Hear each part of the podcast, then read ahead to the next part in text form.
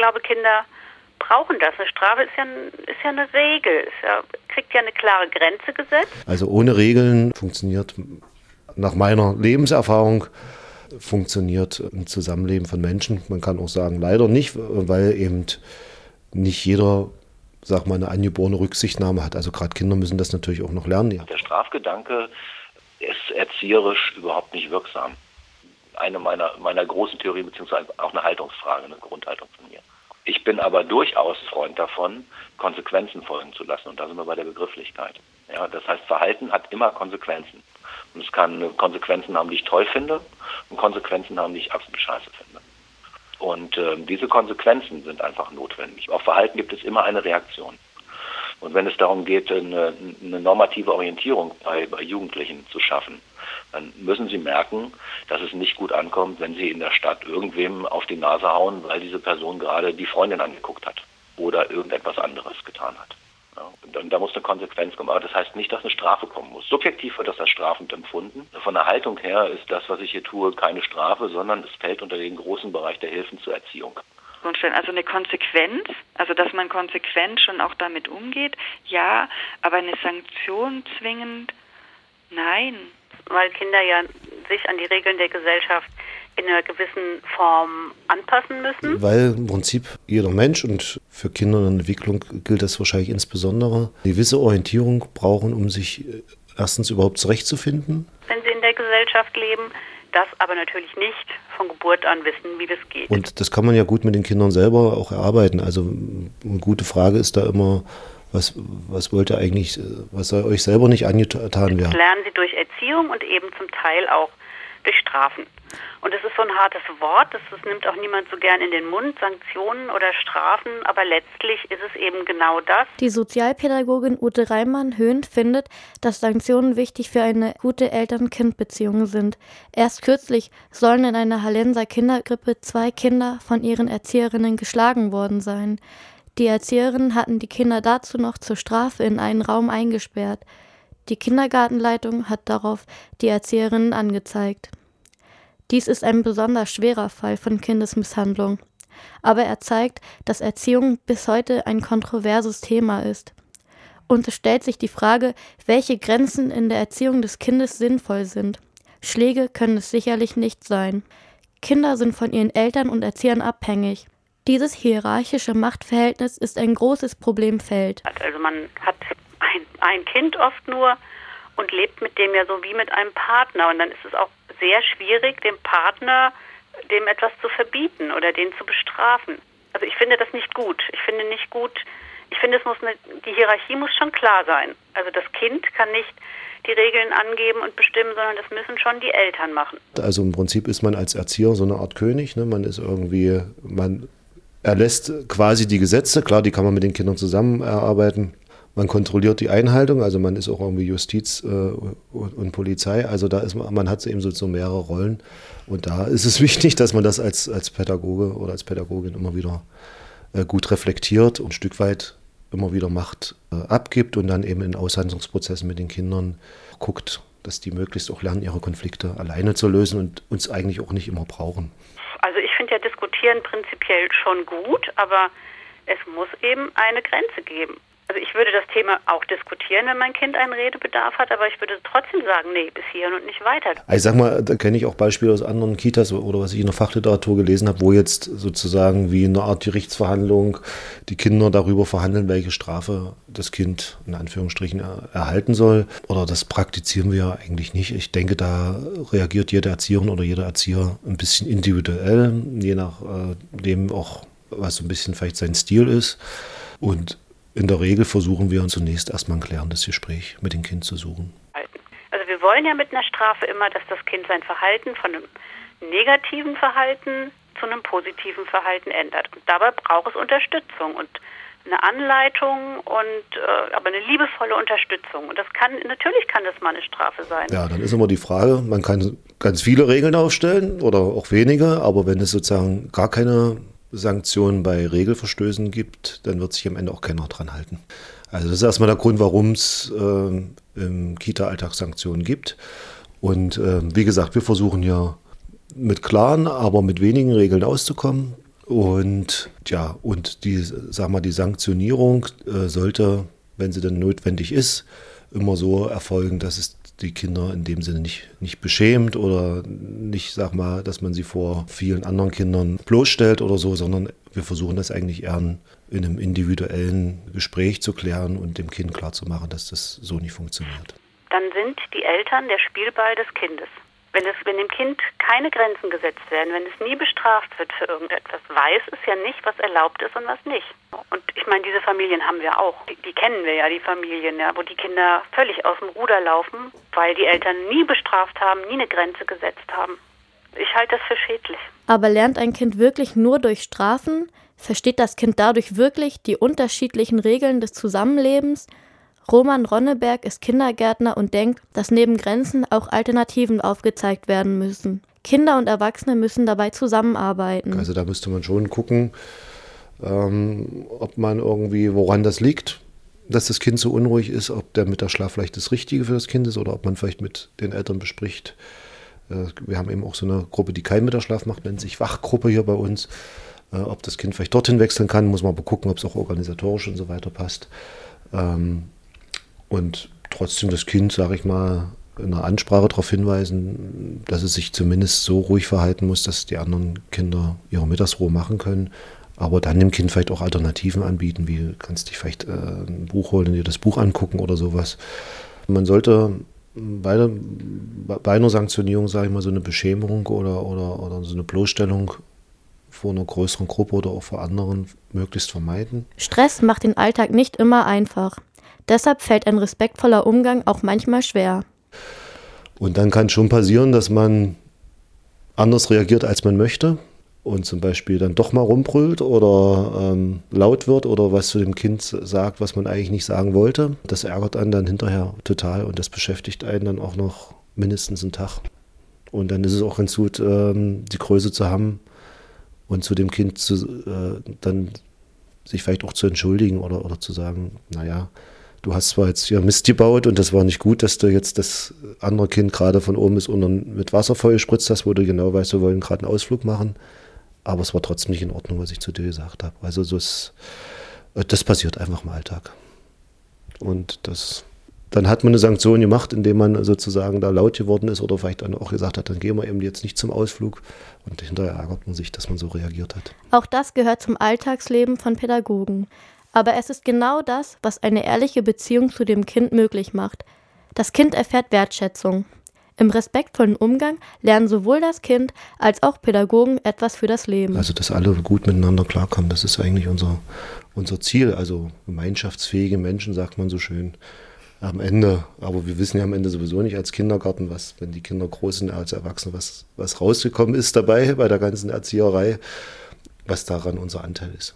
Was rausgekommen ist, zeigt sich spätestens im Jugendalter, denn dann steigt sowohl die Selbstständigkeit als auch die Verantwortung. Ab 14 Jahren fallen Jugendliche bereits unter das Jugendstrafgesetz. Hier werden neue Grenzen durch die Justiz gesetzt und auch diese Grenzen werden kontrovers diskutiert. Kinder oder Jugendliche müssen natürlich lernen, dass es Grenzen gibt, also auch da, und dass es eben eine Strafverfolgung gibt. Und wenn sie gegen diese Regeln verstoßen, dass sie dann eben auch der Strafverfolgung ausgesetzt sind. Das finde ich finde es sehr wichtig. Es ist ja nicht so, dass jemand, der mit 14 im Laden äh, ein Duplo klaut, gleich in den Jugendknast kommt. Es gibt ja immer erstmal Gefährderansprache, Verwarnungen, es gibt ja Vorläufer, aber irgendwann muss auch mal Schluss sein. Irgendwann muss die Konsequenz eben dafür auch erfahren werden. Wo ist das Lernfeld für die bestrafte Person, wenn sie jetzt irgendwo in einer 12 Quadratmeter Zelle eingesperrt ist? Wie soll sie es lernen, in diesem Setting draußen, irgendwann gibt es ja wieder ein draußen, auf der Straße ähm, nicht mehr in dieselben Verhaltensmuster zu verfallen, wie, die, wie vor der Straftat? Ähm, ich bin eher ein Freund von, von Prävention und von, von offenen, reichhaltigen Angeboten, damit Menschen ihr Verhalten, von dem sie ja schon durchaus, weil ein Unrechtsbewusstsein ist ja da, äh, sie wissen, was richtig und falsch ist, ähm, damit Menschen ihr Verhalten einfach kontrollieren können und verändern können. Dafür brauchen wir ordentliche Unterstützungsangebote und ähm, da ist jeder Euro gut investiert. Thomas Bertram ist Diplompädagoge und betreut Jugendliche im Strafprozess. Und das meint sowohl Gruppen als auch einzelne Jugendliche. Er ist verantwortlich für die Sozialtrainings, bei denen die Jugendlichen einen neuen sozialen Umgang mit anderen Menschen lernen sollen. Sie sollen eingefahrene Verhaltensmuster in schwierigen Situationen selbst hinterfragen. Wenn ich aber diese Differenzierungen nicht lernen konnte, weil sie mir nicht vorgelebt wurden, ja, weil ich es nicht, nicht umsetzen konnte, weil mein Umfeld möglicherweise auch ein anderes Verhalten von mir erwartet hat, nämlich ähm, draufzuhauen, weil das mit, mit Ehre und mit Stärke zu tun hat, dann habe ich nur dieses eine Verhalten gelernt und dann tue ich das eben dummerweise immer. Und das ist dann schade. Sie müssen ihre Möglichkeiten kennenlernen und sie müssen einfach mal Sachen ausprobieren. Die Hilfe durch Pädagogen wie Thomas Bertram wird aber nicht immer gern von den Jugendlichen angenommen. Da kriegt man die Jugendlichen in der Regel. Sie empfinden das alle erstmal als Sanktion und es ist wichtig, diesen pädagogischen Zwangskontext, was es ja ist, die haben, eine, die haben eine richterliche Weisung, ja, die kommen hier nicht freiwillig her in der Regel. Äh, man muss es drehen. Und das muss man dadurch tun, dass man, dass wir, dass die Jugendlichen erkennen, dass sie einen Vorteil davon haben, mit uns zu kooperieren, weil wir in ganz vielen anderen Lebensbereichen, die mit dem sozialen Trainingskurs nichts zu tun haben, ähm, sozusagen an ihrer Seite stehen und äh, versuchen im alltagsrelevanten Bereich äh, Schule, Freundin, Elternhaus und so weiter Unterstützung zu leisten. Das ist eine Hierarchie. Aber ich begegne den Leuten auf Augenhöhe. Ja. Ich möchte nicht, dass sie ein Unrechtsbewusstsein bekommen, sondern ich möchte, dass sie dass sie ein, ähm, ein sozialträgliches Werte- und Normensystem aufbauen. Das heißt, dass sie ein Bewusstsein für ihr Handeln bekommen. Und es geht einfach darum, grundsätzlich die Jugendlichen wertzuschätzen, egal was sie getan haben, nämlich als Mensch wertzuschätzen und sie da auch anzunehmen. Also ich glaube persönlich, dass wir halt was Passgenaues finden müssen. Also wir müssen gucken, was braucht der junge Mensch? Braucht er überhaupt eine Intervention oder eine Sanktion oder eine Konsequenz? Also bei ganz vielen muss man auch sagen, die haben so viel dann schon erlebt. Die waren bei der Polizei, die Eltern haben reagiert. Das ist auch eine erzieherische Wirkung quasi. Da muss man nicht von formeller Seite nochmal eingreifen. Und ansonsten gucken, was passt. Also was wie kann ich den irgendwie positiv beeinflussen? Derzeit gibt es im Jugendstrafgesetz verschiedene Arten, um Jugendliche zu sanktionieren. Diese reichen von Erziehungsmaßregeln über Jugendarrest bis hin zu Haftstrafen von maximal 15 Jahren. Am Ende entscheidet das Gericht über das angemessene Verfahren, wobei Jugendhelferinnen und Helfer als Beratung dienen. Also der Erziehungsgedanke, den wir im Jugendgerichtsgesetz haben, ist so ein bisschen ein juristischer Konstrukt. Also der ist nirgends richtig festgelegt, was das sein könnte. Die, die sagen, es steht glaube ich in Paragraph 2 JGG drin, also das Verfahren und die Folgen sind am Erziehungsgedanken auszurichten und man will verhindern, dass der neue Straftaten begeht, der junge Mensch. Im Strafverfahren für Erwachsene gibt es keine Alternativen zu hohen Geld- oder Haftstrafen. Eine 21-jährige Person muss nach diesem Recht in jedem Fall mit einer Strafe rechnen. Der Erziehungsgedanke wird von heute auf morgen vergessen, obwohl er zuvor ein wichtiger Bestandteil der Rechtsprechung war. Aber auch im Jugendstrafgesetz gibt es Ausnahmen. So zum Beispiel Jugendarreste und Haftstrafen. Erziehungsgedanke heißt, wir wollen den jungen Menschen fördern und unterstützen, dass er eine, seine Persönlichkeit ausbilden kann, dass er ein eigenverantwortliches Leben nachher führen kann, dass er in die Gemeinschaft integriert ist. Das sind so die Sachen. Und es geht weit über diese Legalbewährung hinaus, die wir im Jugendgerichtsgesetz haben. Es scheint vielleicht auch einfacher, den Menschen in einem Gefängnis wegzusperren, anstatt sich dem Problem zu stellen. Es ist nicht einfach zu lösen.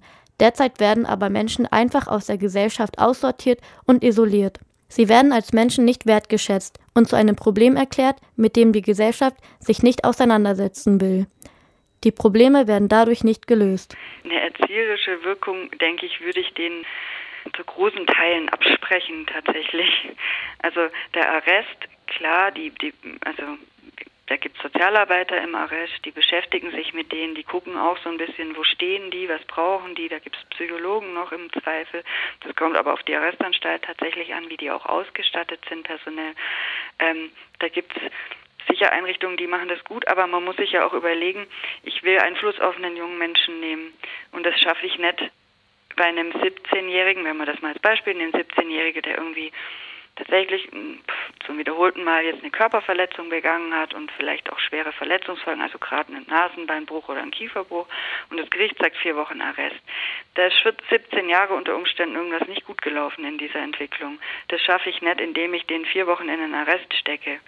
Dann nehme ich ihn raus aus seinem Umfeld, ja, natürlich, aber er kommt dahin zurück nach vier Wochen. Also bei denen, wo wir sagen, die haben einen Bedarf, also da müssen wir handeln, weil sie eine erzieherische Einwirkung nötig haben, weil die Unterstützung brauchen. Das ist also das ist langjährige Arbeit. Ich muss mit denen Vertrauensverhältnis aufbauen. Ich muss gucken, dass sie mir auch sagen, wo es drückt, dass sie sich melden, wenn irgendwas ist und dass wir dann zusammen gucken, okay, was was passt denn für dich? Wo, wo können wir dich unterstützen? Und das kann man dann auch mit, beim Gericht mit einbringen. Also zum Beispiel gerade durch so eine Betreuungsweisung heißt es, der kriegt dann einen Betreuer zur Seite gestellt, der mit ihm ganz bestimmte Sachen bearbeitet.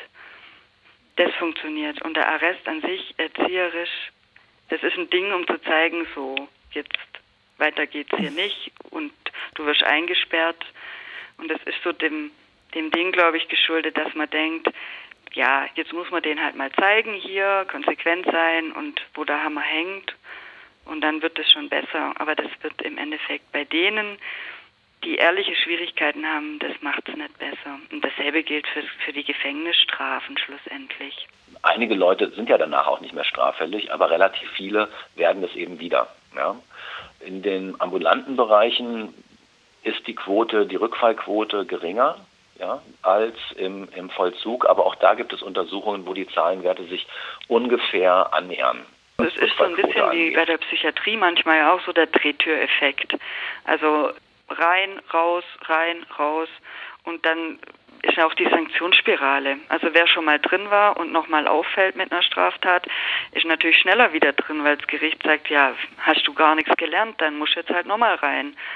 Das ist natürlich Quatsch. Jemanden einzusperren, einfach nur so, das gibt überhaupt gar keinen Sinn. Weil es ist kein, das ist kein Trainingsfeld, wo man üben kann, wie komme ich denn im richtigen Leben klar, sondern das ist ein wirklich hierarchisches System. Das ist, ähm, wir sind da im Bereich fast von, von subkulturellen Strukturen und von Macht- und Gewaltstrukturen, die unter Strafgefangenen im Knast einfach herrschen. Und ähm, das Einzige, was man lernt, ist, dort drin zu überleben und was man dazu braucht, sind die Verhaltensweisen und Strategien, die in einer freien Gesellschaft, also draußen, außerhalb des Knastes, ähm, als kriminell gelten oder als, als gewalttätig und somit natürlich auch kriminell. Deswegen mhm. ähm, ändern, ändern Knäste meiner Meinung nach nichts.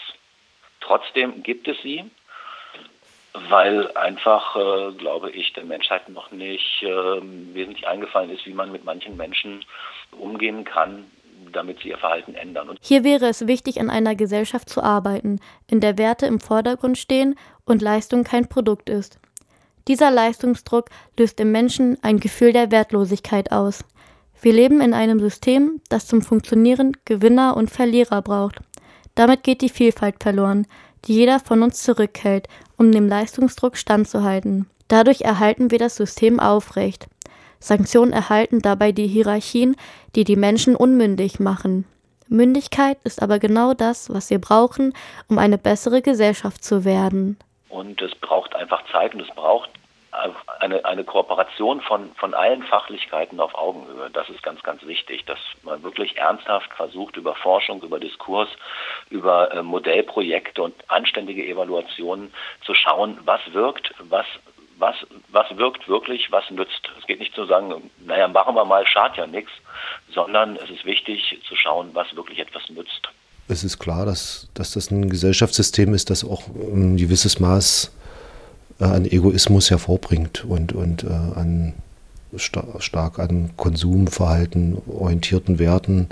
Und ja, wenn es irgendwas gäbe, aber ich wüsste jetzt auch nicht was, was irgendwie besser funktioniert, wo vielleicht so das äh, Geld scheffeln, viel verdienen, angeben damit, große Autos und wo das alles nicht so im Mittelpunkt äh, steht, wäre natürlich toll. Eine, eine sozial gerechte, ökologische Gesellschaft.